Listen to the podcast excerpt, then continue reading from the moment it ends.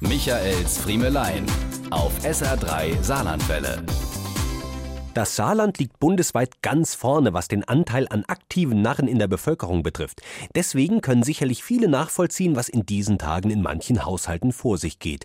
Fast ewig her scheint uns die Zeit des Plätzchenduftes, wo bis vor kurzem noch Kerzen die Wohnzimmer heimelig erleuchteten. Da dominieren heute Luftschlangen und Kostümkleiderhüllen. Mütter ziehen ihren Kindern die Strumpfhosen bis unters Kinn. Orden und Hüte werden in Schubladen und Schränken gesucht und Mädchen üben zum Klang der durchs Haus hallenden Marschmusik Spagat. Stadt.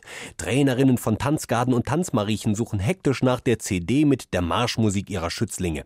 Betreuerinnen haben im ganzen Haus Petticoats, Perücken und Tanzstiefel verteilt, die sie sortieren, trocknen, wickeln und tupieren. Fußgruppen haben sich in dieser Woche Urlaub genommen und trinken sich warm für ihren Auftritt bei den Umzügen. Elferräte bosseln in Garagen, Schriftzüge und Schwellköpfe an die von Traktoren gezogenen Prunkwagen.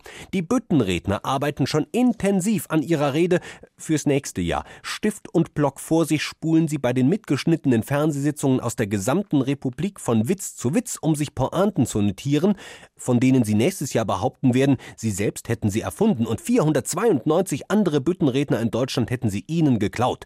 Sogar in kleinen Dorfgemeinschaftshäusern vor 40 begeisterten Zuschauern auftretende Büttenredner werden später behaupten, Bernd Stelter und Botterblümsche aus der Kölner Fernsehsitzung hätten bei ihnen geklaut. Und wofür all das? Wer dieser Tage durch unser Saarland geht, der weiß wofür. Für zigtausende von Saarländerinnen und Saarländer, die am Straßenrand und in den Sälen mit dabei sind.